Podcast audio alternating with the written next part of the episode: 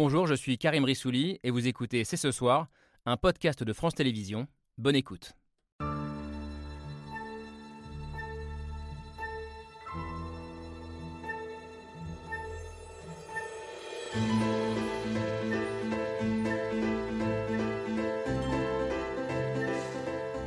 Bonsoir à toutes et à tous, soyez les bienvenus sur le plateau de C'est ce soir. Elon Musk, Cyril Hanouna, l'un est le nouveau patron de l'un des réseaux sociaux les plus puissants au monde, l'autre est le présentateur de l'un des talk-shows les plus populaires et influents du pays. Ils sont évidemment très différents mais ont un point commun, la défense d'une liberté d'expression sans limite. Mais justement, pouvons-nous débattre de tout au nom de cette sacro-sainte liberté d'expression, toutes les opinions se valent-elles? Faut-il s'inquiéter d'une forme de relativisme dans le débat public ou accepter d'entendre à la télévision, même si elles nous dérangent, des paroles qui de toute façon traversent la société? N'y a-t-il pas enfin une forme de mépris de classe chez ceux qui balaient d'un revers de main l'utilité des émissions dont nous allons parler ce soir? Ces questions interrogent les politiques, les réseaux sociaux, les journalistes. Débattre de l'état du débat, c'est pas si facile quand on est censé, comme nous, en être l'un des acteurs, mais on va quand même essayer de le faire ce soir avec nos invités. Nous sommes le mercredi 23 novembre. C'est ce soir, c'est parti. C'est parti, c'est ce soir avec pour m'accompagner comme d'habitude Camille Dio. Salut Camille. Euh, c'est vrai qu'on a beaucoup réfléchi euh, au sein de l'équipe, beaucoup débattu avant de faire cette émission parce que je disais à l'instant débattre euh, de la qualité du débat, c'est pas si simple quand on ambitionne d'en être soi-même l'un des acteurs. On va quand même essayer de le faire sans donner de leçons ce soir, mais en essayant d'éclairer le sujet avec celles et ceux qui sont sur ce plateau. Qui mieux que l'auteur de l'ère du clash et de la tyrannie des bouffons pour discuter de cette question ce soir? Bonsoir Christian Salmon. Bonsoir. Soyez le bienvenu, écrivain, chercheur, spécialiste du langage, très critique euh, envers euh, les dérives de la téléspectacle, comme vous l'appelez, qui risquent d'achever, selon vous, le discrédit de la parole publique, d'abîmer en profondeur la démocratie. Votre dernier livre s'appelle euh, L'art du silence. C'est pas le sujet principal de l'émission de ce soir, mais peut-être qu'il nous donne un indice de votre état d'esprit du moment le silence face à une époque si bavarde et, et bruyante. Euh, avec nous également un homme qui a peut-être dédié sa vie à la parole et au débat. Bonsoir Bertrand Perrier. Bonsoir. Soyez le bienvenu, avocat, également professeur à Sciences Po, à HEC, euh, grand spécialiste et promoteur de l'éloquence. On vous avait découvert, euh, en tout cas le grand public, dans le documentaire euh, À voix haute. et dans votre dernier livre, qui est ici et qui vient de sortir, ça tombe bien, qui s'appelle Débattre. vous déplorez justement ce, paradoxe entre une parole qui est partout, vous le dites, et un débat public qui est au plus mal gangréné, selon vous, par le clash ou par l'anathème. il n'est pas question ce soir, je le disais, de personnaliser le débat, mais si la culture du clash était incarnée par un homme euh, et par une émission, ce serait évidemment TPMP sur C8 et euh, Cyril Hanouna, un homme qui est au centre des débats ces dernières semaines, que vous connaissez bien, euh, Christophe Barbier, bonsoir. Bonsoir. Merci d'être là, puisque vous êtes l'auteur avec lui de ce livre sorti en 2021 chez Fayard, Ce que m'ont dit les Français, conversation donc avec lui. vous êtes journaliste, célèbre éditorialiste, notamment en ce moment pour l'hebdomadaire Franc-Tireur, et vous faites partie de ceux qui, qui défendent l'utilité de Cyril Hanouna dans le, dans le débat, qui est, je vous cite, doté, j'essaie de vous citer, d'une profonde empathie euh, et qui est, selon vous, euh, permet de mieux comprendre ce qui déchire la nation euh, et, de, et, de, déceler nos plaies. Je crois que c'était les mots que vous employez dans la préface de ce livre. Euh, Hanouna, sans aucun doute, un personnage de roman qui euh, peut inspirer à tout moment euh, cet homme, Aurélien Bélanger, bonsoir. bonsoir. écrivain, romancier, votre dernier roman s'appelle Télé-réalité. vous êtes un, un, enfant de la télé, on a déjà parlé ensemble de votre amour de la télévision, grande connaissance de la télé aussi d'ailleurs. Et dans votre dernière chronique pour l'Obs, titrée Faut-il aller chez Hanouna vous racontez comment vous avez essayé, je ne sais pas si vous l'avez lu, comment il a essayé de faire partie de la bande des chroniqueurs de TPMP, Ne touche pas mon poste. Ça s'est soldé par un, échec après un casting raté, hein, vous nous raconterez ça. On peut le dire, ouais. En tout cas, ce que ça raconte, c'est que vous pensez qu'il faut y aller euh, sur ce plateau pour mener ce qu'on appelle, ce que certains appellent, euh, la bataille culturelle. Enfin, nous voulions avoir avec nous ce soir Géraldine Mulman. Bonsoir. Bonsoir. Soyez la bienvenue, professeur de sciences politiques et de philosophie politique euh, à Assas, ancienne animatrice télé sur cette chaîne, euh, notamment aujourd'hui sur France Culture. Euh, vous connaissez très bien le, le, monde des médias, vous avez beaucoup travaillé en tant qu'universitaire sur la place du journalisme en démocratie et sur la liberté d'expression, euh, titre de l'un de vos livres qui est ici. Euh, merci à tous les cinq d'avoir euh, accepté le principe de ce débat qui commence avec le billet de Pierre Michel.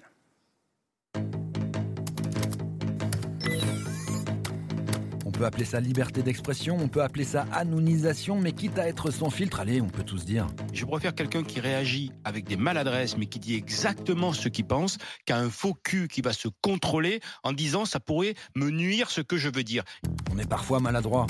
Tu Toi, t'es une merde. Toi, t'es une merde. Tu viens ici, tu fais le malin, t'es une merde. Des fois, on manque un peu de tact. Dès que tu parles, il te ferme ta gueule. Allez, tais-toi. Dès que tu parles, il te ferme ta gueule. Sur les plateaux dans TPMP, une certaine façon d'échanger s'est installée. On peut s'invectiver, parfois s'insulter, on n'a plus le droit de le faire euh, aujourd'hui. On insulte pourtant un élu, invective, culte de l'antagonisme. Nous ne sommes pas vos copains. Des bas des hauts, il y en a partout, mais le drame, c'est que cela se réduise souvent à de la foire d'empoigne. Je déplore cette, euh, cette, espèce de spirale du buzz permanent qui consiste à clasher, ça devient un peu à la mode, c'est les anges de la terre-réalité mais version politique. Bah, c'est pas ma façon. Mais monsieur on peut le déplorer, on peut le constater, mais on peut aussi s'interroger. Est-ce que c'est une émission qui donne une bonne image de la politique? Non. Bon, mais ceux qui y vont le savent très bien et ce n'est pas toujours plus reluisant à l'Assemblée.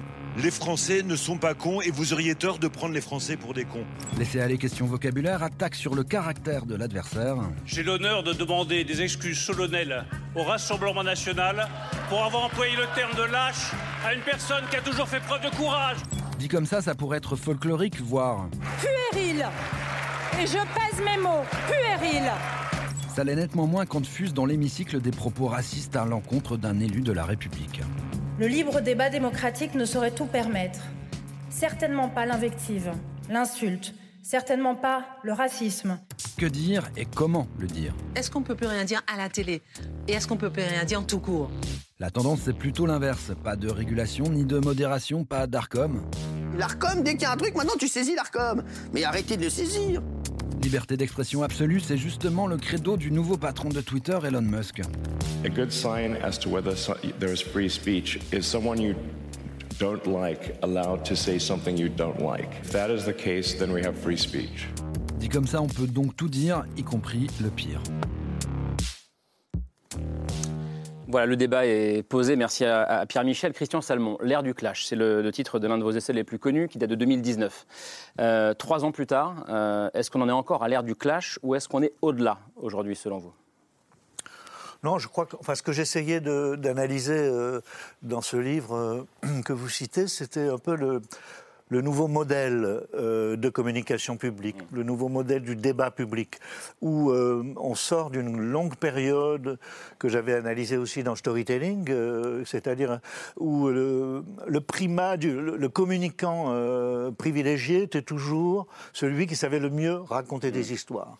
Et la fracture s'est faite en 2008 avec la crise de 2008, où paradoxalement, on a eu la plus belle campagne électorale aux États-Unis basée sur le storytelling avec la campagne d'Obama. Mais c'est précisément à ce moment-là que le storytelling a connu une sorte d'ébranlement à cause de la crise de 2008. Parce qu'au fond, c'est ce que tous les gouvernants occidentaux avaient raconté à leur population qui s'est effondrée avec la crise de 2008. Les gens ont perdu leur maison, des régions entières ont été désertifiées industriellement, etc. Et donc, à partir de là, et avec l'apparition des réseaux sociaux 2005, hein, euh, qui va servir de chambre d'écho à ce discrédit euh, généralisé. C'est-à-dire que toutes les personnes investies d'une autorité pour parler, qu'elles soient expertes, qu'elles soient journalistes, qu'elles soient intellectuelles, qu'elles soient politiques, euh, sont victimes d'une sorte de dépréciation. Et la crise du Covid, là, parce qu'il y a une, une horizontalité totale? Comment? Parce qu'il y a une horizontalité totale c'est pas seulement l'horizontalité qui joue, c'est le fait que euh, les gens n'ont plus aucune référence, la parole publique est complètement désorientée et que au fond ce qui prime c'est d'exprimer son mécontentement à l'égard des autorités plutôt que de euh, justement jouer l'opposition Trump-Obama est très parlante. Obama a fait une campagne en disant euh, un changement dans lequel on peut croire. C'était son grand slogan. C'est-à-dire que c'est une campagne basée sur le crédit. Essayer de raconter une histoire dans laquelle les gens peuvent croire. Trump a fait une campagne de discrédit. C'est-à-dire qu'il n'y avait pas de programme ni d'histoire particulière, mais plutôt il a surfé sur le discrédit des populations, sur la méfiance envers les politiques, et ça ne fait que s'enchaîner de plus en plus. C'est-à-dire que le modèle, ce que moi j'appelle la spirale du discrédit, n'a fait que s'élargir et concerner avec, avec la vague du Covid, euh, absolument, y compris les médecins. Les, voilà. Il n'y a plus aucune autorité de la parole publique. Oui. Vous voulez réagir Oui, je veux bien. Je, je crois qu'en fait, nous assistons à des émissions qui ne sont plus vraiment des émissions de débat. Il me semble que l'enjeu, c'est de voir un show de quelqu'un avec une personnalité. Euh, tout est organisé pour qu'il en soit le centre. Il y a d'autres exemples, hein. il n'y a mhm. pas que Cyril Hanouna, avec une forme d'autorité aussi. Je suis très frappée de la manière dont, que ce soit lui ou que ce soit par exemple Pascal Pro sur CNews, ils, sont très, ils sont très rugueux avec leurs chroniqueurs. Hein. Tais-toi, je te parle plus, ça suffit, on verra à la fin de l'émission. Enfin, une attitude qui était, qui était neuve et qui fait partie du, du spectacle. Cela dit, donc moi je suis plutôt d'un tempérament pas très inquiet. Je pense que la liberté d'expression ne peut jamais être tout à fait jolie, que la violence elle existe dans la société, que euh, hyper-régulation de ces espaces-là euh, produit des effets boomerang, c'est-à-dire qu'on a après on dit c'est trop lisse, euh, il faudrait bien que quelque part s'exprime ce qui s'exprime dans la société. Donc je suis plutôt d'un tempérament voilà un peu un peu blasé sur ce sujet et je me dis voilà c'est ça la liberté d'expression. Bon ben on a que ça. Mais nous avons assisté à un moment de violence nouveau. Là, vous, parlez de, non, allez-y. Vous, parlez de l'affaire entre euh, et un élu de la France insoumise, Louis Je suis frappée, voilà, dans cet échange entre Cyril Hanouna et ce député. C'est pas du tout parce que c'est un député. Enfin, moi, je, pense qu'avec n'importe qui, ça aurait été. Ce qui vous frappe, c'est la violence. Oui, une violence physique, c'est-à-dire que j'avais vraiment l'impression que Cyril Hanouna allait lui en coller une. C'est-à-dire, j'ai eu l'impression de, quelque chose de, physique et pas seulement de verbal. Je me suis aussi souvenu dans les semaines qui ont précédé. Il aime bien parfois faire défiler des noms je vais vous dire ce que j'en pense, euh, du bien ou du mal. Et sur une personne, il a dit, celui-là, je lui mettrais bien mon poing dans la gueule. Et là, Christian Salmon, moi, je, veux bien tout entendre en termes de, même de rugosité vraiment du débat, mais je pense qu'on est passé à autre chose. Et jamais un Pascal Pro ne dirait je vais mettre un point dans la gueule à Elisabeth Lévy ou à Rioufol ou à qui sais-je sur son. Il n'y a, pas ce rapport. Là, il y a quelque chose qui m'a frappé. Ça fait écho. Vous parlez de, en parlant du débat, Bertrand Perrier, de, guerre de tranchées euh, dans votre livre. Ça fait un peu écho à ça. Oui, parce que le vocabulaire du débat est souvent très guerrier. Il l'est devenu sous euh, l'impulsion de ces émissions. On a souvent dit que débattre, c'était le contraire de se battre. Mm. Or, en réalité, on a l'impression qu'on a l'un et l'autre, que le débat n'est plus véritablement l'évitement de la violence et que du fait de l'irruption de la société du spectacle dans le débat, eh bien, le débat qui, à mon sens, repose sur trois choses qui sont le temps, l'expertise et la bonne foi, bah, tout cela, ce sont des conditions que, par hypothèse, la télévision ne peut pas remplir. Mm. La télévision n'est pas un moment de temps, ça n'est pas un moment de bonne foi, on ne peut pas perdre la face à la télévision, et ça n'est pas non plus terriblement un moment d'expertise, puisque on a des gens qui sont appelés à débattre de tout, quelles que soient leurs compétences et leur légitimité. Et donc, euh, tout cela fait un maelstrom où on a euh, une euh, situation de débat qui est pervertie par la règle du spectacle. Avec ce paradoxe dont, dont je parlais en vous présentant, la parole est partout, euh, tout le temps, mais en même temps, la société rétive euh, au, débat. La, la réalité est qu'il n'y a rien de moins télégénique qu'un débat. C'est pas du tout soluble dans la télévision, le débat. Le débat, c'est pas non plus soluble dans un tweet. les tweets, ce sont des monologues juxtaposés, c'est pas un débat. vous parlez de jaspinage sonore, c'est un mot que j'ai appris. C'est quoi le jaspinage pour ceux qui n'ont pas lu votre livre? Alors le jaspinage, c'est un mot d'argot qui euh, renvoie un peu euh, à, l'argot de quelqu'un qui parle beaucoup pour pas dire grand-chose, un peu comme des chiens, vous savez, qui jappent et qui jaspinent. Euh, et, et, donc c'est un peu l'idée qu'on a un bruit de fond il y a beaucoup de bruit dans la société. D'ailleurs, il faut parler encore plus fort pour passer au-delà être toujours entendu, un peu comme un drogué qui aurait besoin d'une dose toujours plus importante pour retrouver le shoot. Mais au fond, il n'y a pas de vérité. Quand le débat ne repose pas sur une quête de la vérité et qu'il est pollué par des fake news, c'est fini.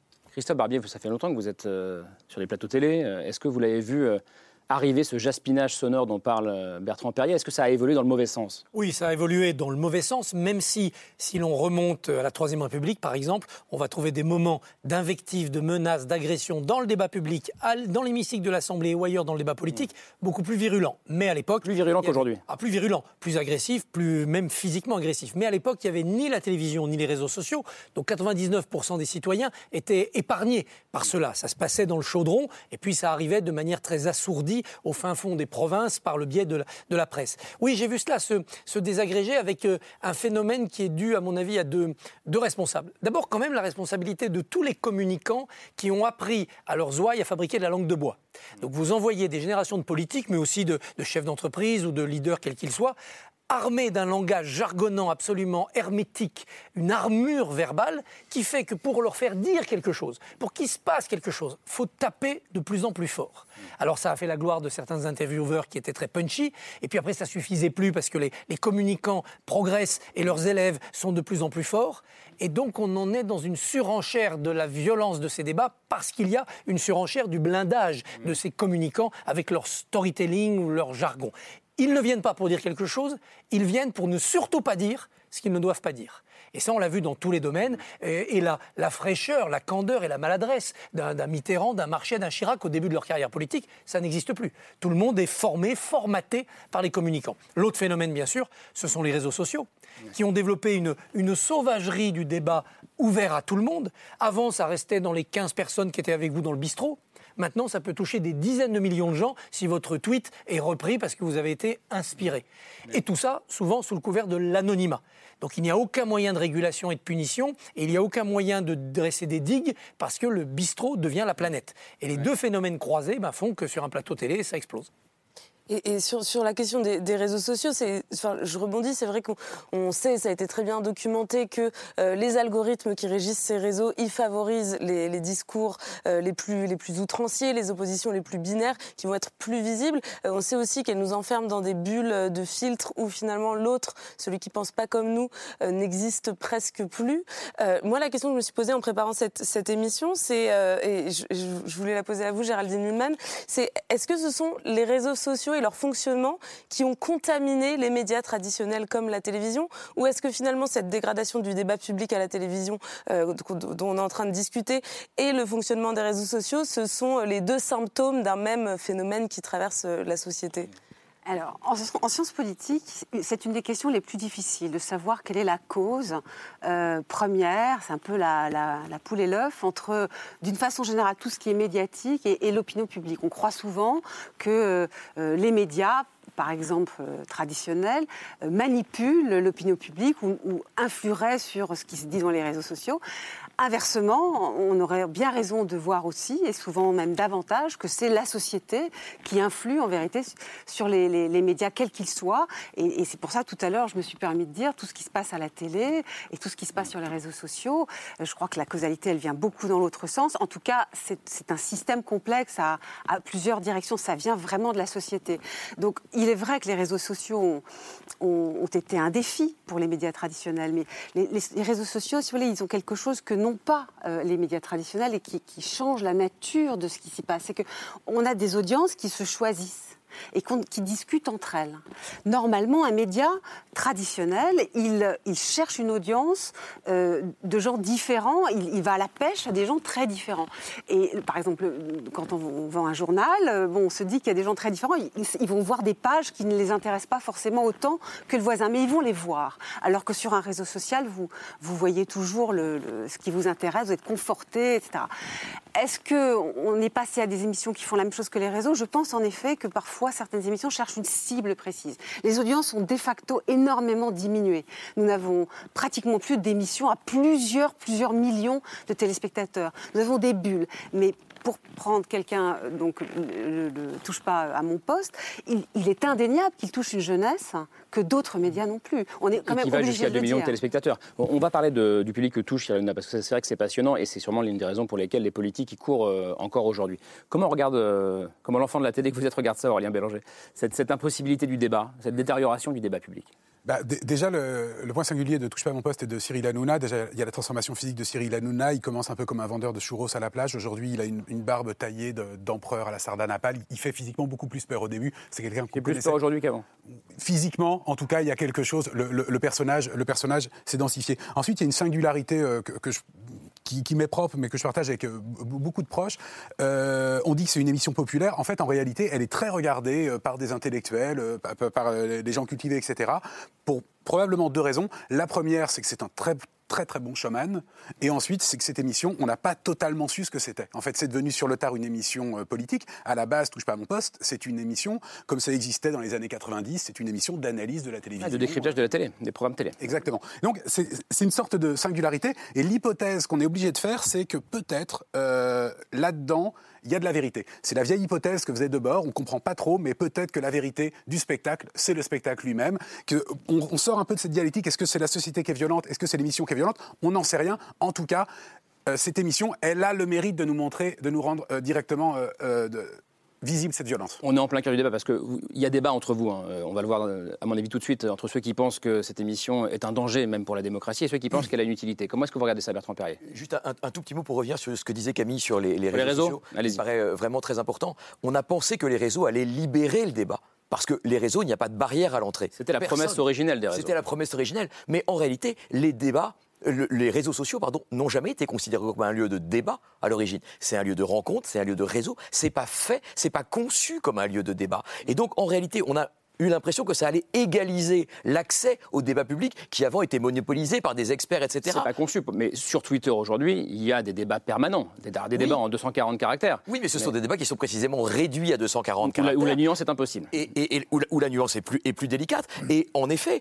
on a pensé que ça allait libérer le débat en permettant à tout un chacun d'y avoir accès et de faire sauter le monopole du débat. Or, en réalité, au monopole de l'expertise qui avait lieu avant, maintenant, euh, votre tweet est d'autant plus euh, populaire et votre opinion est d'autant plus forte, non pas que vous êtes un expert, mais que vous êtes une star de Twitter. C'est-à-dire que votre nombre de followers fait votre crédibilité. Il y, a, aussi, je pense, juste rapidement sur la question par exemple des, violences sexuelles, il y a eu aussi quelque chose, c'était euh, audible parce que c'est la personne qui les a vécues qui raconte ce que permettait, ce que permettait Twitter.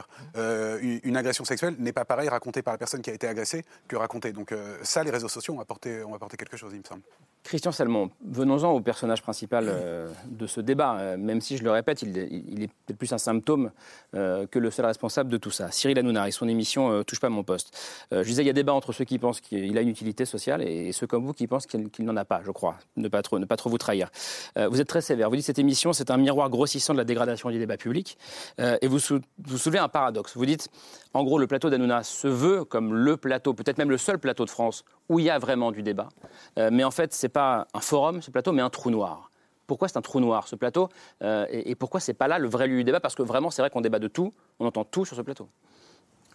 Oui, mais je pense que le, le, piège de cette période, ça va bien au-delà de Hanouna, parce que on, a, on, pourra défocaliser au cours de, notre débat, mais euh, vous avez un personnage comme euh, Tucker Carlson euh, aux États-Unis, sur Fox, qui, qui, a une émission tous les soirs, un peu comme l'émission qu'avait Zemmour avant.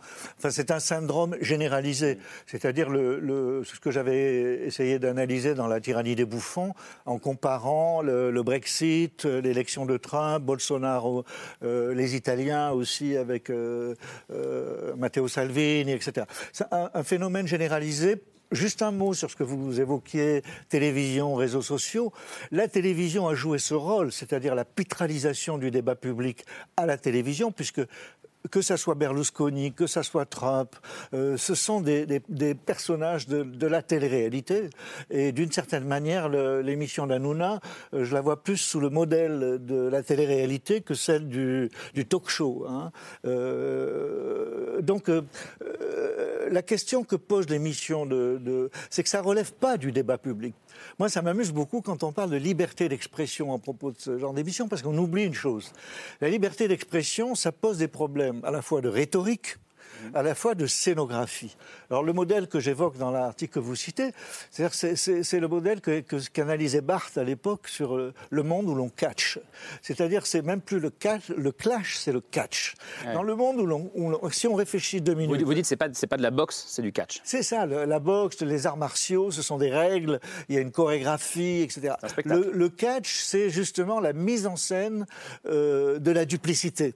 C'est pour ça que c'est marrant quand euh, Hanouna sur la sincérité et la trahison, etc. C'est exactement les catégories du catch. Hein, C'est-à-dire l'arbitre déloyal, le, les gens s'affrontent, mais ce, qui fait événement sur le, sur le ring du catch, c'est pas la force, c'est pas l'habileté, c'est pas le talent, euh, c'est la, mauvaise foi, c'est le coup bas, etc. Et là, on a, on a dans l'épisode euh, exemplaire. Et je suis d'accord avec euh, Géraldine, euh, on a passé un seuil. Avec le député LFI, encore une fois. Avec Boyard, avec le jeune député Boyard. Et, parce que qu'a fait Boyard? Boyard a prononcé le mot imprononçable. C'est-à-dire Bolloré, le propriétaire de la chaîne.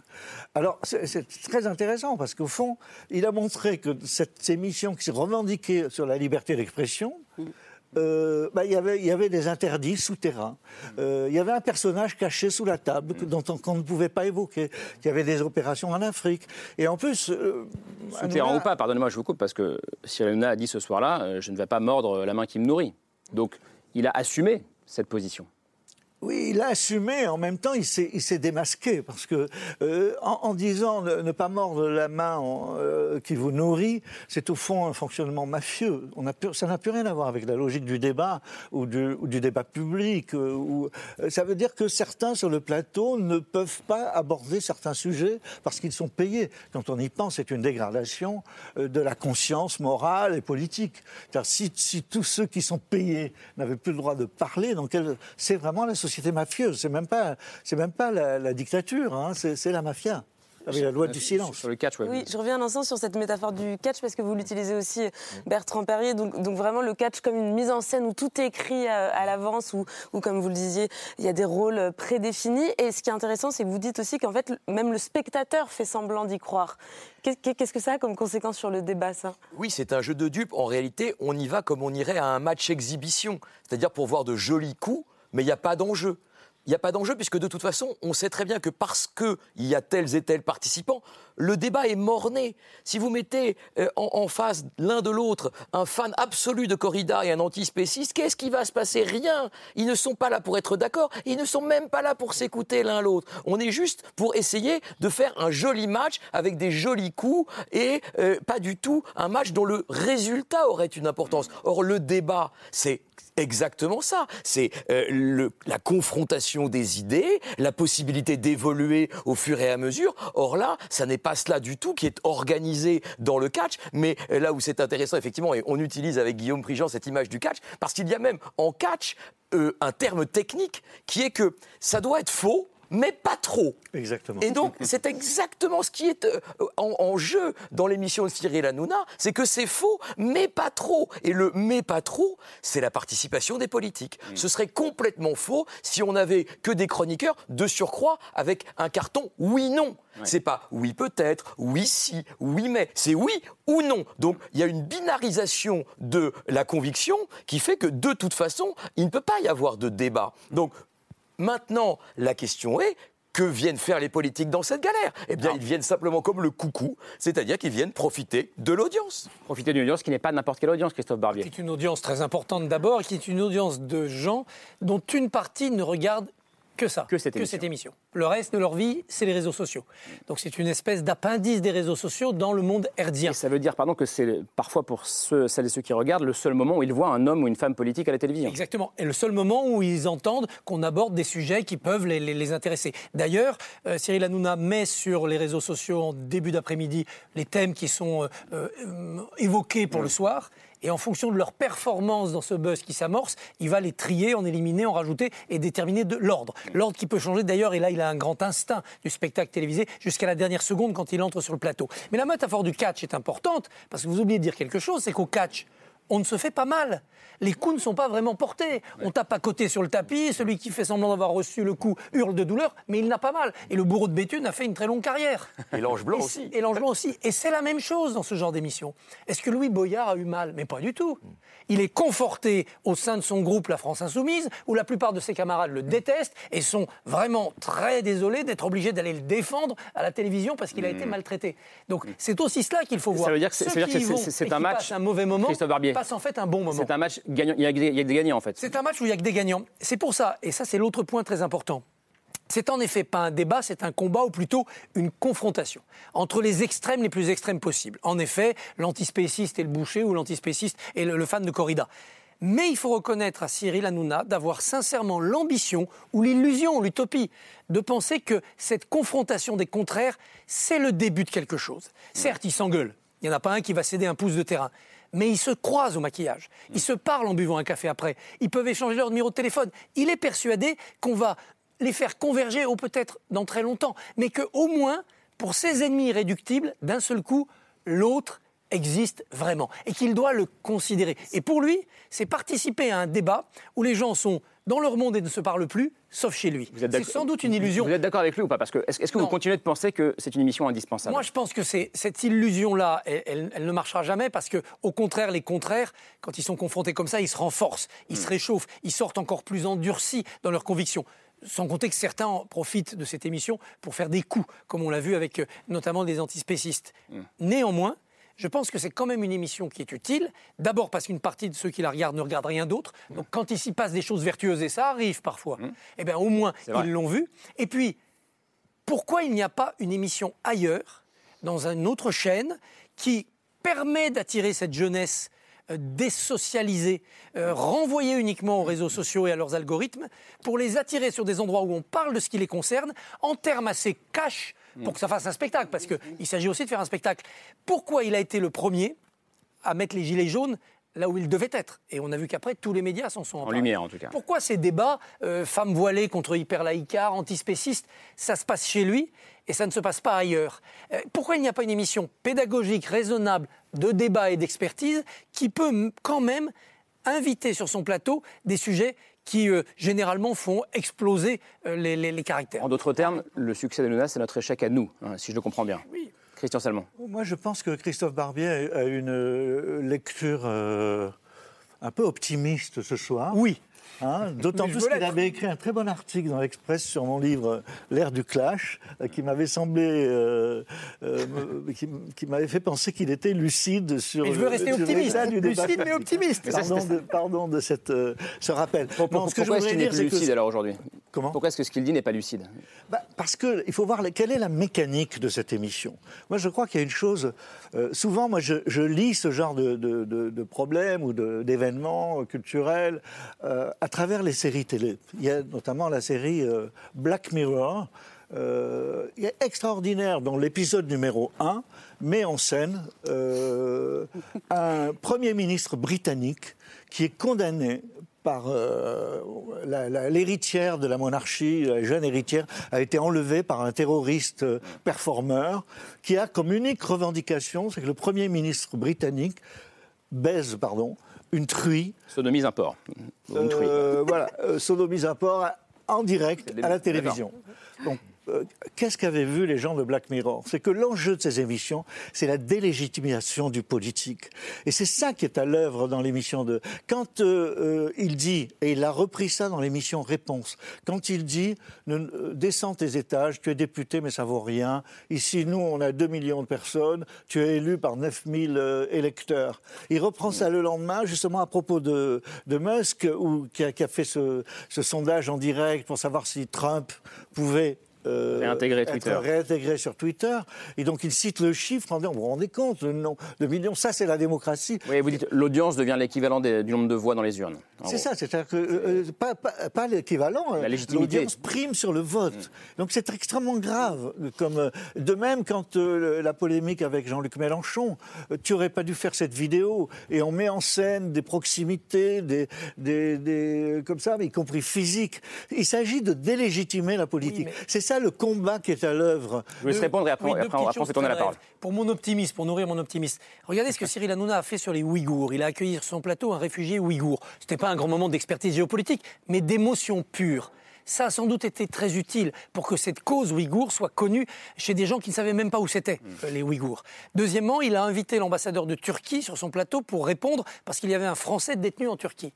Euh, le Français a été libéré. C'est pas grâce à lui. Il y a eu l'action du Quai d'Orsay. Mais à ce moment-là, l'ambassadeur n'a pas pu se dérober mm. à un moment qui n'était pas du tout un moment policé. Pour la délégitimation du politique, vous avez totalement raison. Il n'est pas le premier. Ardisson, Sucé s'est trompé devant Michel Rocard. Ça n'a pas attendu à Nouna, c'était il y a 25 ans ou 30 ans.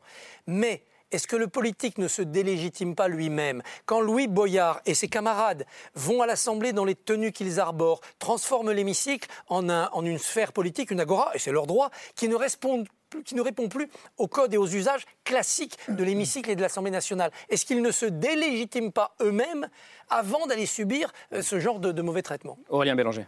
Mais je, je crains qu'on soit beaucoup plus tard qu'on pense et, que la question n'est plus qu'on ne puisse pas débattre ou que le clash ne sert à rien. Je pense qu'il y a des positions euh, de fascisation dans la société. Je pense que sur la crise climatique, on est beaucoup plus avancé, plus grave qu'on pense.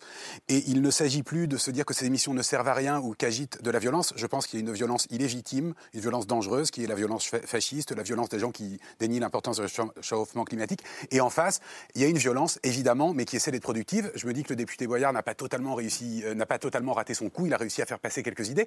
Et c'est vrai qu'on en est là, c'est un peu triste. On regarde les émissions de télé en voyant des gens débattre et parfois des gens tentent des arguments. Peut-être qu'il faut marteler 30 ou 40 arguments. Ça fait penser à cette phrase de, Bertolt Brecht qui disait à l'époque de la montée du fascisme en Allemagne euh, on peut maintenant détruire l'homme comme on détruit une voiture. Eh bien, lui, il y a vu un espoir. Si on peut le détruire, on peut aussi le remonter. Et je pense que ces émissions euh, s'inscrivent sur un fond beaucoup plus pessimiste qu'on pense. Mais alors pourquoi est-ce que vous avez voulu euh, intégrer la bande de chroniqueurs?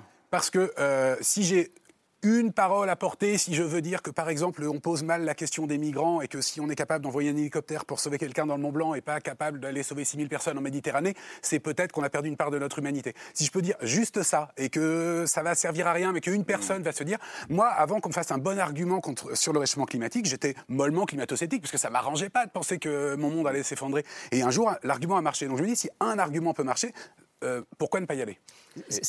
Il y a une phrase, euh, pour rebondir sur ce que disait Christophe Barbier, de, Francis Blanche dans le Carnaval des animaux, euh, où il a fait un texte sur, sur la musique, et il dit Les uns crient cocorico très haut, les autres gloussent et caquettes très bêtes.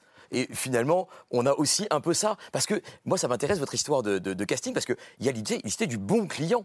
Celui qui passe chez Cyril Hanouna, c'est pas celui qui est le plus expert. Et c'est en cela que il y a un problème avec le débat, c'est qu'on demande un peu son avis à n'importe qui sur n'importe quoi. Mais c'est un bon client. C'est quelqu'un qui s'exprime bien, qui a une position tranchée, qui est capable de l'exprimer en 20, 30, 40 secondes, qui ne se démonte pas devant une opposition. Et donc, il y a là quand même une barrière à l'entrée qui est celle du bon client là, télé. Ce que j'entends aussi chez, euh, chez vous, Aurélien Bélanger, c'est euh, la nécessité de mener la bataille culturelle là où elle se passe. Mm. Là où elle se passe et de parler à des gens, pour revenir à cet argument qui est, qui est important, parler à des gens qui ne, qui ne regardent pas notre émission ce soir. Je précise juste quelque chose.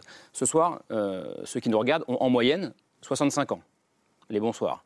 Parfois un peu plus. Euh, je présente. Euh, ce sont souvent des CSP. Euh, il y a peut-être peu de classes populaires qui regardent cette émission. C'est pas ils votent, ceux qui nous regardent. Ceux qui nous regardent. C'est pas le cas chez Hanouna.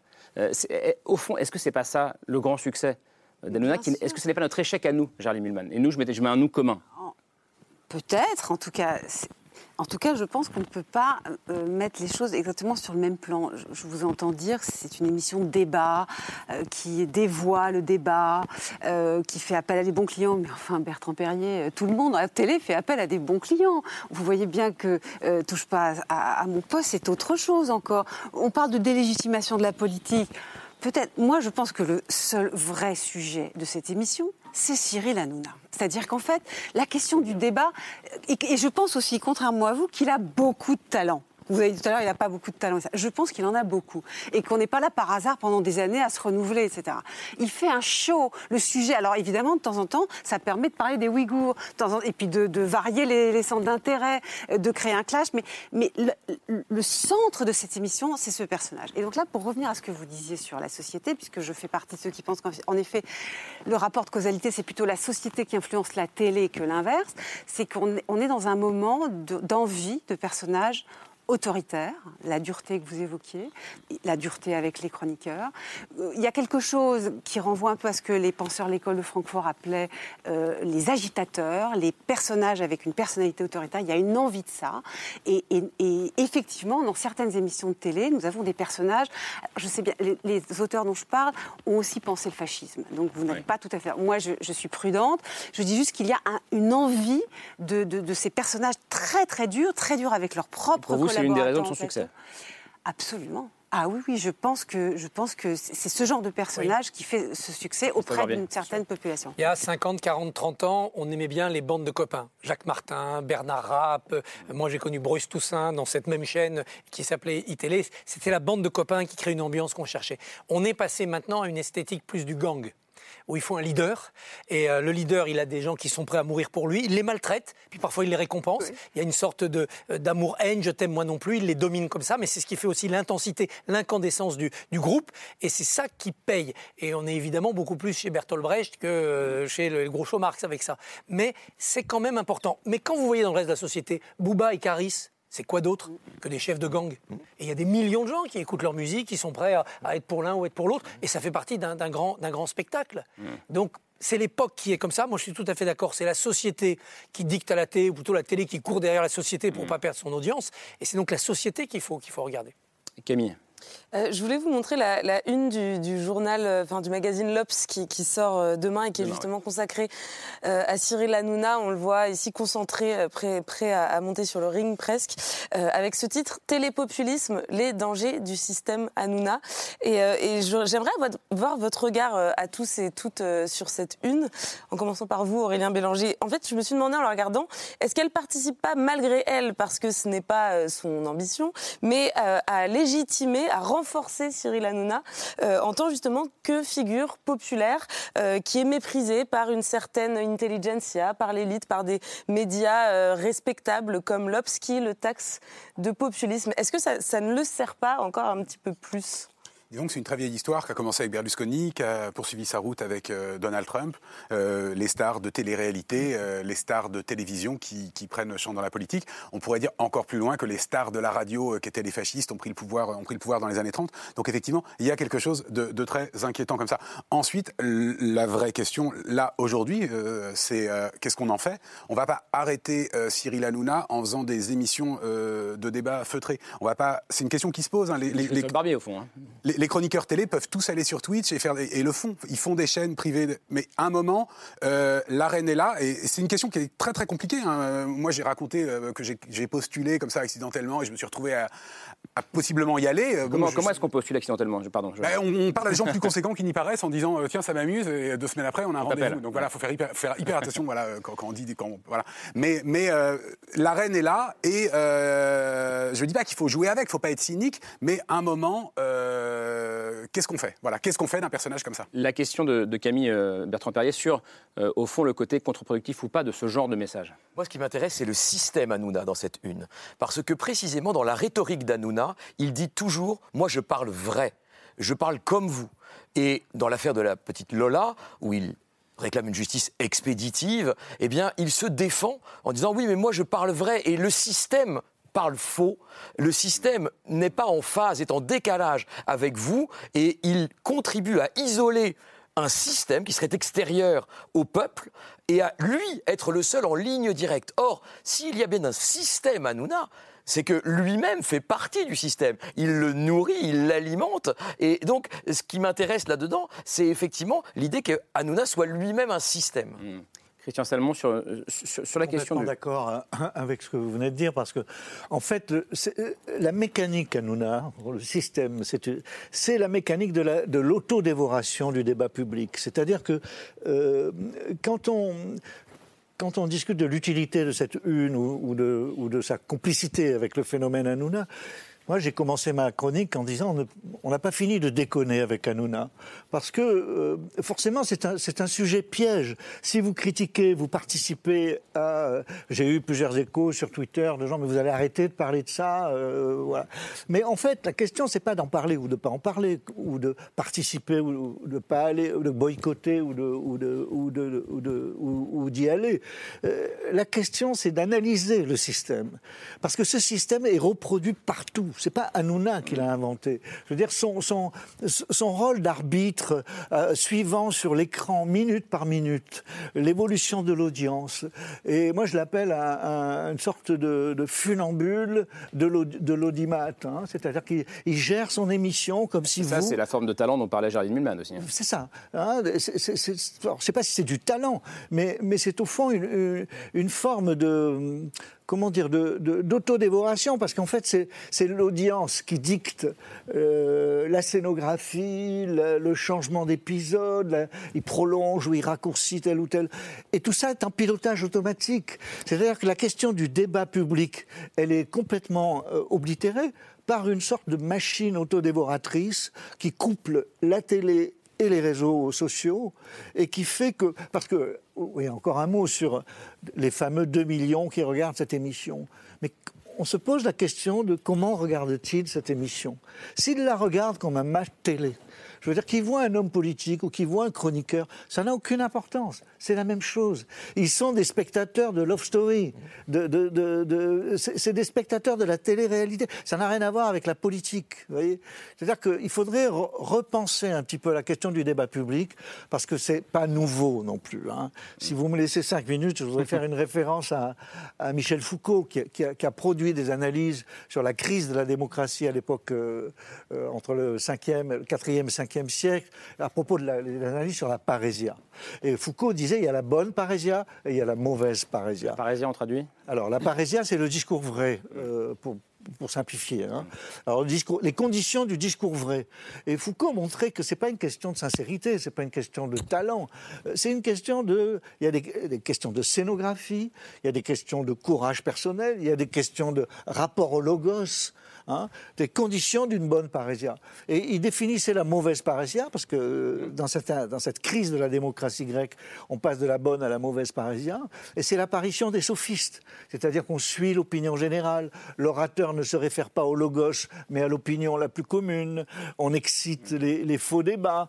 on est dans une crise de la mauvaise parésia, hein, mmh. c'est-à-dire que aussi bien au niveau rhétorique qu'au niveau éthico euh, moral, euh, en fait, hein, scénographique.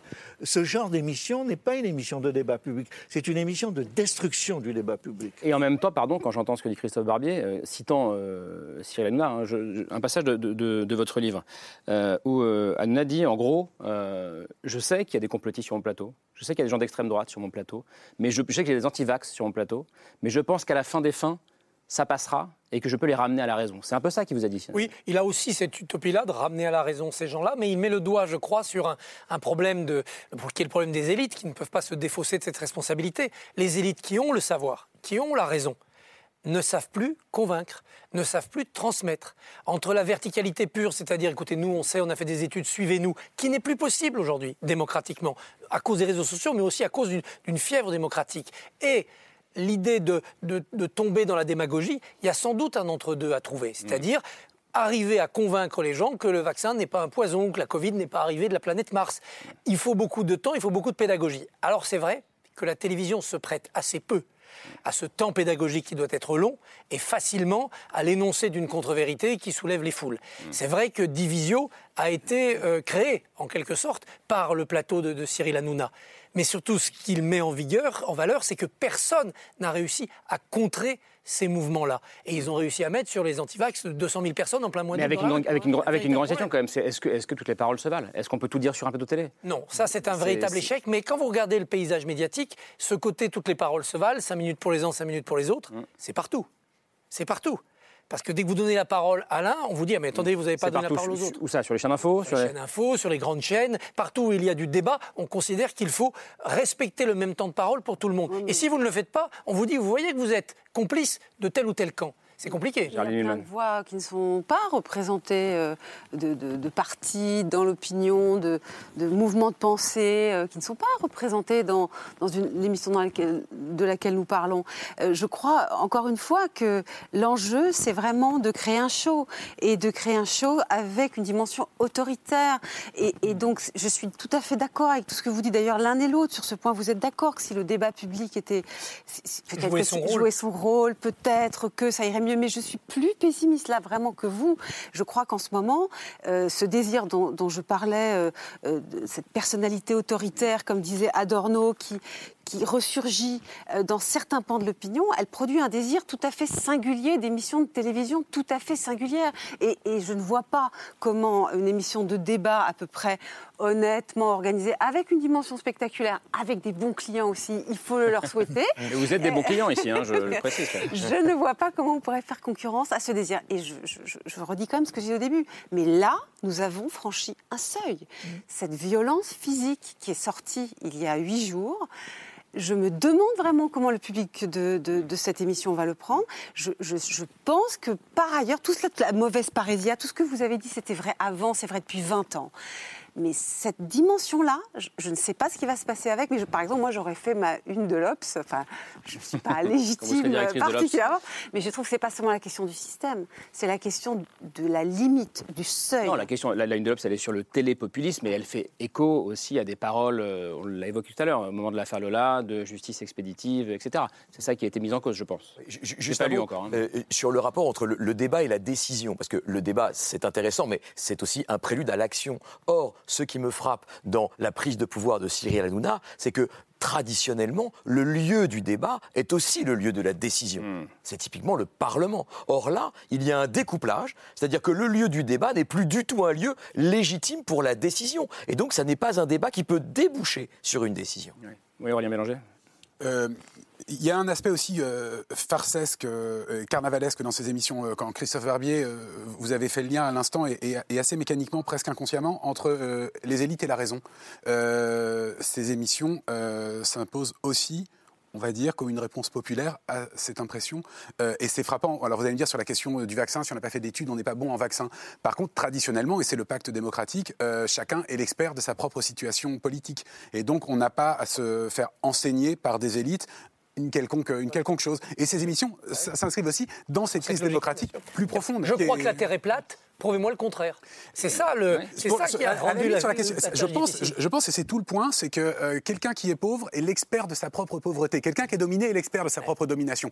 Quelqu'un n'a pas besoin de faire de l'astronomie pour mm. savoir ça. Sur la question de la régulation, euh, Camille. Oui, un, mot quand même de cette institution qui, qui est censée euh, réguler euh, ce qui se passe dans les médias, à la télévision, le gendarme de l'audiovisuel, c'est l'ARCOM, donc l'autorité de régulation de la communication audiovisuelle et numérique, c'est l'ancien CSA, donc qui est chargé d'assurer l'ordre et le respect des règles sur les plateaux de télévision, que les téléspectateurs peuvent saisir s'ils estiment qu'ils ont assisté à des séquences qui contreviennent à ces règles, donc par exemple des discours de haine, des propos discriminatoires.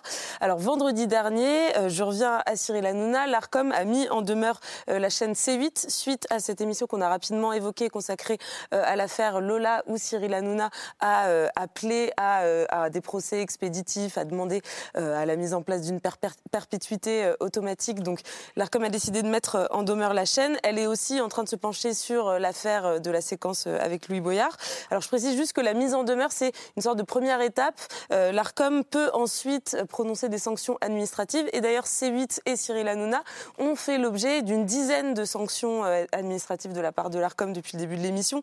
Notamment en 2017, euh, la chaîne a été condamnée à verser 3 millions d'euros d'amende après un canular qui était jugé homophobe et a eu aussi deux suspensions de ses écrans publicitaires suite à deux séquences différentes. Et force est de constater que pour autant, bien ça, ça n'arrête pas Cyril Hanouna, en tout cas qu'il ne qu'il n'a pas envie, et on l'a vu dans le petit magnéto qui a ouvert l'émission, il n'a pas envie de se soumettre euh, à ces règles que veulent lui imposer euh, l'ARCOM. Est-ce que ça veut dire, euh, Christian Salmon, que, l'ARCOM n'a pas assez d'autorité? Est-ce que vous, vous pensez que cette institution devrait en faire plus, sévir plus? Ou est-ce que c'est pas forcément sa place que, que dans, est-ce que c'est pas forcément la place d'une autorité administrative que d'encadrer la liberté d'expression et de, de décider où en sont les limites? Je ne sais pas si c'est l'ARCOM qui est investi d'assez de pouvoir pour le faire, mais il me semble que l'un des problèmes qu'on a évoqués euh, ce soir, c'est qu'il n'y a absolument aucune régulation. Euh, la, chaîne C8 euh, appartient maintenant, tout le monde le sait, à un milliardaire. Il y a le problème de la concentration de la propriété des médias. Et ce qui va de pair avec cette concentration, c'est qu'il n'y a pas de régulation. Or, il ne peut pas y avoir de débat public. Je m'étonne toujours la, du fait qu'on oublie la liberté d'expression s'exerce sous certaines conditions. L'Assemblée nationale, vous en parliez, on, intervient dans un certain ordre, avec une durée de parole, euh, et si, même si on ne respecte pas la cravate et la veste, comme vous le disiez, il y a des règles très précises qui président à l'organisation du débat. Là, avec les réseaux sociaux, sociaux, et on le voit avec Musk qui prend la, la, propriété de Twitter. vous, vous, dites que Musk, par exemple, ça anti, c'est la régulation économique, bien sûr. Mais, derrière, y a, derrière, on n'en a pas du tout parlé. Projet derrière, il y a l'idéologie des libertariens. Cette insistance sur la liberté d'expression, tous azimuts, c'est un grand mythe des libertariens. Hein. Dans The Atlantic, cette semaine, il y avait un très bon article sur Musk qui, qui, est euh, par euh, Yann Bogost, qui est un, très bon chroniqueur de, des nouvelles technologies et, des jeux vidéo. Et il disait, Musk c'est le type même des bullionnaires. bull de bullshit, hein, mm. c'est-à-dire les millionnaires, de, les, les, déconneurs, hein, enfin les millionnaires déconneurs. Il a inventé cette caractéristique. Et là où je voudrais juste ajouter quelque chose par rapport à ce que disait euh, Géraldine Moulman. Je crois qu'elle a raison d'insister sur la gravité de la situation. Moi, quand je, défocalise en disant la situation internationale, on a ces phénomènes-là, c'est pas du tout pour dédramatiser. Euh, je suis d'accord avec elle qu'on est dans un moment critique. Parce que ce pouvoir grotesque, ce carnavalesque que vous évoquiez, nous a conduit partout Regardez ce qui s'est passé au Brésil pendant le Covid. Des millions de morts. Euh, c'est le prix de ce carnavalesque de, Bolsonaro. les, Britanniques sont en train de digérer euh, la gueule de bois du Brexit et dans des conditions extrêmement difficiles. Les, les États-Unis. Et en même temps, on voit que ces catastrophes-là n'ont pas empêché les Brésiliens de voter presque à 50% mais pardon, mais Bolsonaro. Cyril Hanouna n'est pas président de la République française. Vous citez Bolsonaro, vous citez Trump. Euh, ça n'est pas un homme politique, Cyril Hanouna. Mais vous savez, on en a parlé euh, juste avant les élections. On, a pensé lui confier l'animation du débat, mais même on lui, on a pensé. C'était Marlène Schiappa qui a, qui a dit qu'elle souhaitait qu'il co-anime le débat. Euh, oui, c'était dans l'air.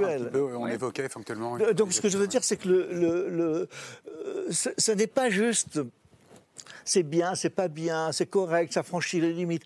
Tout ce mouvement général nous emmène vraiment vers des pouvoirs autoritaires. Et c'est ça qu'il faut euh, alerter. Là, je suis d'accord avec vous, Géraldine. Il y a un seuil qui est en train d'être euh, franchi en France, le pays de l'idée, disait Marx, hein, on est en train de devenir à l'avant-garde du n'importe quoi et du bullshit. Euh, Comment vous regardez ça, Christophe Barbier ben, Moi, je regarde ça d'un œil beaucoup plus optimiste, encore une fois, parce que je pense que nos, nos vaccins démocratiques sont beaucoup plus efficaces que dans d'autres pays. Et quand on titre télépopulisme, ça sous-entend qu'il pourrait y avoir derrière un passage à la politique active, et je n'y crois pas du tout. D'abord parce que c'est tuer la poule aux œufs d'or, la poule aux œufs d'or du show. Ensuite parce que l'univers Bolloré a déjà vu avec euh, Éric Zemmour que passer à la politique, avec quelqu'un qui était quand même beaucoup plus structuré politiquement que les Hanouna, euh, c'est pas si facile que ça, il n'y a pas de chemin en arrière. Donc je crois absolument pas à cela, d'autant que Cyril, dans ses aspirations personnelles, me semble antinomique avec ce qu'est la politique, c'est-à-dire l'univers de violence absolue qu'est la politique. Entre son goût du paddle avec les copains et son goût de la famille, je pense qu'il sait qu'il faudrait être fou pour entrer en politique. Mais quand on dit, pardon Christophe, qu'il a, euh, que son plateau euh, fait la part belle aux idées d'extrême droite, est-ce que vous êtes d'accord avec ça ou pas, par exemple? Que... les, les, idées d'extrême droite, il y a 22% des gens qui ont voté Marine Le Pen, 40% au second tour. Vous croyez que c'est grâce à Cyril Hanouna? Mais si, si, on les voit beaucoup chez Cyril Hanouna, c'est parce qu'on n'a pas su les arrêter ailleurs. C'est aussi parce qu'elles ressurgissent par tous ces réseaux sociaux. Regardez comment les Gilets jaunes, qu'on a pris au départ pour un mouvement plutôt d'extrême gauche, une révolte de pauvres, mm. on a vu rapidement que ça se terminait par des quenelles euh, dans les manifestations et qu'il y avait une part d'extrême droite aussi. Certains se sont retrouvés d'ailleurs engagés dans des aventures politiques plutôt à l'extrême droite. Donc vous voyez, il est là mm. plutôt comme un thermomètre intéressant. Alors ça ne fait pas l'ordonnance et le médicament, mais c'est un thermomètre intéressant. Avant d'accuser le thermomètre de faire son rôle de thermomètre, interrogeons-nous sur la profondeur. Quant au débat, moi, je trouve que c'était pas saugrenu de dire il faudrait que euh, Cyril Hanouna puisse être un des animateurs de ce débat d'entre deux tours. D'abord parce que ça sert à rien, les, animateurs, ils servent à compter le temps. C'est un journaliste politique qui dit ça. Mais oui, ça sert à rien, il pose pas de questions, il dit attendez, nous allons passer à tel chapitre et puis vous avez 30 secondes d'avance. Ça sert à rien. Mais c'est là pour représenter d'une certaine manière. Donc ça aurait été un signe de dire ben l'un des débats d'entre deux tours, parce qu'il en faudrait plusieurs, eh ben, l'animateur de cette émission qui est regardée par tant de gens, tant de gens qui s'abstiennent, tant de gens qui votent aux extrêmes, eh ben, on va lui demander de compter le temps. Il ne va pas poser des questions, hein, il ne va pas faire son show, il va être là dans le rôle qu'on lui donnera. Est-ce que c'est un argument qui peut, qui peut vous convaincre ou pas, à Bertrand Perrier C'est-à-dire que qu'il n'est pas tant une menace pour la démocratie, comme je l'ai entendu euh, ici, mais peut-être plus euh, un réceptacle d'une parole qui existe de toute manière et qu'il faut bien qu'elle se déverse quelque part. Absolument. Euh, il est un exutoire pour tant et tant de gens qui ne trouveraient pas sinon euh, la façon la plus adaptée de, s'exprimer et qui, euh, comme une cocotte minute, exploserait. Euh, ce qui nous obsède avec Guillaume Prigent, c'est plutôt aussi que l'idée que le débat se résume à Cyril Hanouna montre l'absence d'éducation au débat. Parce que là, on est en train de pleurer sur le lait versé, mais pour autant, on se dit, mais qu'est-ce qu'on peut faire? Comment on fait Qu'est-ce qu'on fait maintenant? Et à chaque fin de nos chapitres, on a écrit maintenant que faire? Et je crois que au fond, ce qui nous manque, c'est une éducation au débat dès le plus jeune âge. On a enfin une éducation plus importante à l'oralité et on a une école maintenant qui est un peu plus équilibrée entre l'écrit et l'oral. Il y a eu le grand oral du bac, etc. Mais ce qui manque, c'est l'idée de l'écoute, l'idée du respect, avoir un sujet de société que l'on prend très jeune, 3 minutes, 4 minutes, avec pas n'importe quoi.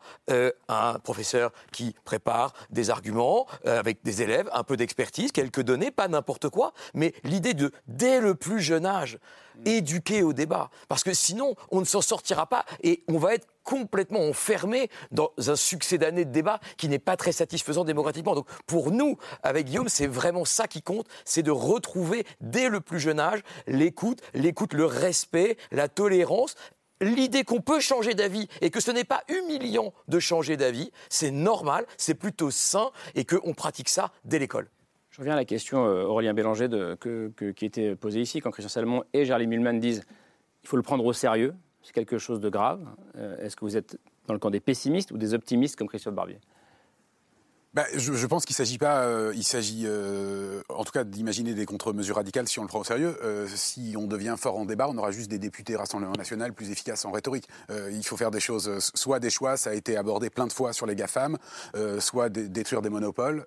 c'est clairement trop tard pour, pour Twitter, c'est probablement pas trop tard pour plein de choses. Pour la France, ça pourrait être, de, ça pourrait être des lois anti-Bolloré ou, ou que sais-je. Enfin, si c'est légal une loi anti-Bolloré, je sais pas comment. Non, mais il y avait les lois R100 dans le temps, mais bon. disons que euh, une fois que le problème est, problématisé, et je pense que c'est un petit peu le, rôle, le rôle de cette émission, euh, il ne s'agit pas de dire c'est pas bien que ça existe. Il faut juste trouver euh, comment on fait maintenant. C'est pas parce qu'il y a Hanouna que la démocratie est malade. C'est parce que la démocratie est malade qu'il y a Hanouna. Eh ben voilà, et d'autres. Vous êtes pessimiste maintenant. Non, Vous êtes avec nous. Non, non. Je pense qu'il faut. Il a changé d'avis, c'était là aussi. C'est la, la, cause, c'est la cause et l'effet.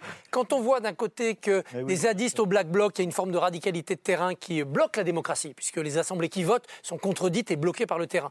Et que de l'autre, on a euh, les GAFAM qui passent totalement au-dessus des lois qui s'en fichent. On voit bien qu'il y a un étau qui se referme sur la démocratie, euh, détourné, contourné par le bas et, par le haut. C'est à ça qu'il faut, qu'il faut s'attaquer en, en trouvant de nouveaux modes d'expression euh, démocratique qui feront que ces émissions excessives tomberont d'elles-mêmes à ce moment-là. Si la démocratie remplissait son rôle, les gens n'iraient pas regarder pour se consoler ou se satisfaire, ni participer à de telles émissions.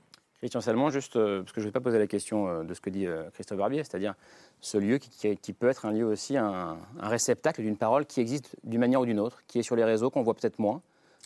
oui, oui. Ça, vous reconnaissez que c'est quelque chose de, qui peut être positif? Moi, je crois que le, problème de fond qu'on a très peu abordé ce soir, c'est la spirale du discrédit. Parce que tous ces mouvements que, j'ai cités tout à l'heure, euh, de la Grande-Bretagne aux États-Unis, à l'Italie, euh, au Brésil, euh, témoignent du, du fait qu'une masse de plus en plus grande de gens ne croient plus en la parole autorisée. La parole autorisée des experts, des politiques, de, toute forme de légitimité. Et cette spirale du discrédit se creuse de plus en plus parce que aussi euh, on, vit une hypercrise euh, euh, sanitaire, sociale, politique, économique, climatique, et on n'a pas de réponse. On n'a pas l'impression que les hommes politiques ont un récit cohérent à proposer face à cette hypercrise. Donc ce qui triomphe, c'est le soupçon. C'est-à-dire le, le, fait qu'il y a une arnaque quelque part, qu'on subit des choses qu'on ne comprend pas. on n'a pas prononcé le nom de Raoult. Hein, euh, qui, le, professeur Raoult, le professeur Raoult, qui est, qui est un expert, semble-t-il. Mais sa notoriété pendant la crise du Covid n'a pas été liée à son expertise, mais au fait qu'il jetait le discrédit sur ses pairs, sur les autres scientifiques. Hein. Donc on a cette spirale du discrédit qui fait que la démocratie est malade, et que tant qu'il n'y a pas de renversement, mais on ne peut pas être non plus tellement utopiste, hein, comment renverser, comment... Euh, euh, comment inverser la spirale, en tout cas. Voilà, cette spirale du discrédit. C'est ça le problème central. Rapidement. Je crois que juste, il faut se dire que je ne me résume pas à mes idées. J'ai des idées qui peuvent changer, qui ne me définissent hmm. pas je suis une identité, mais je ne suis pas des idées. Mon identité ne change pas. Mes idées peuvent changer euh, au fil de la vie, au, fil d'un débat.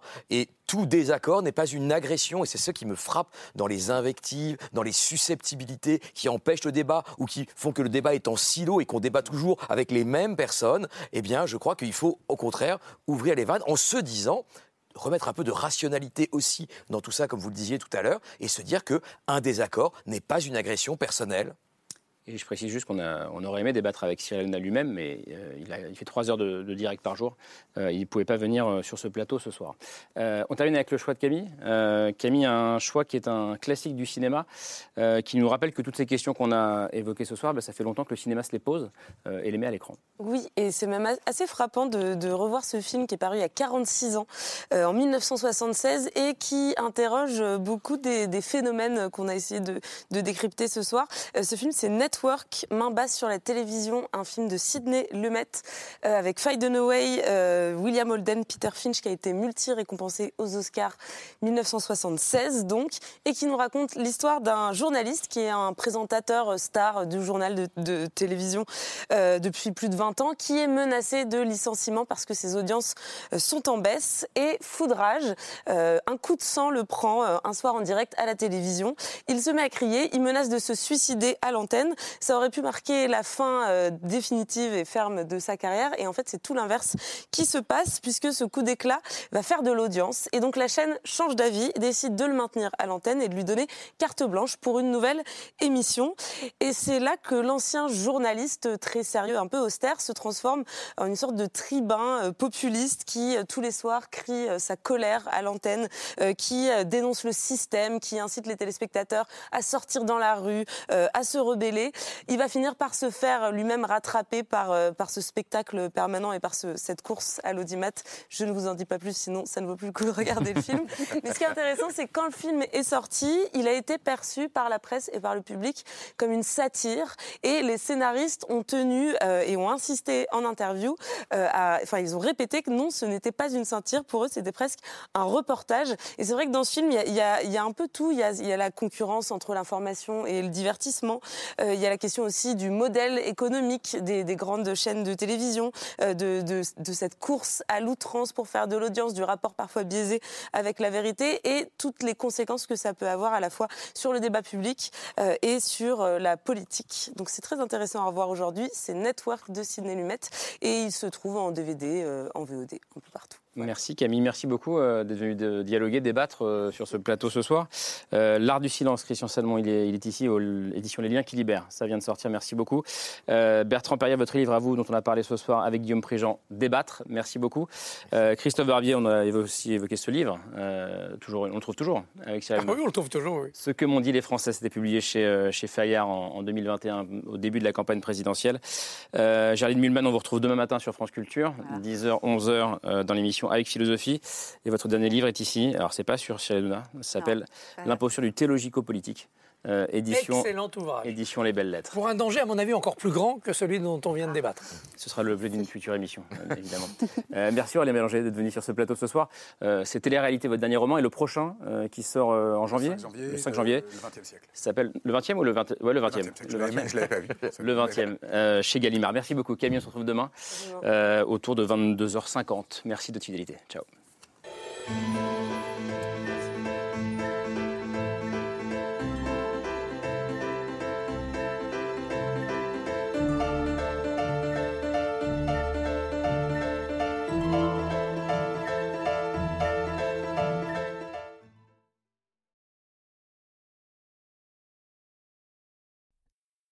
C'était C'est ce soir, un podcast de France Télévisions.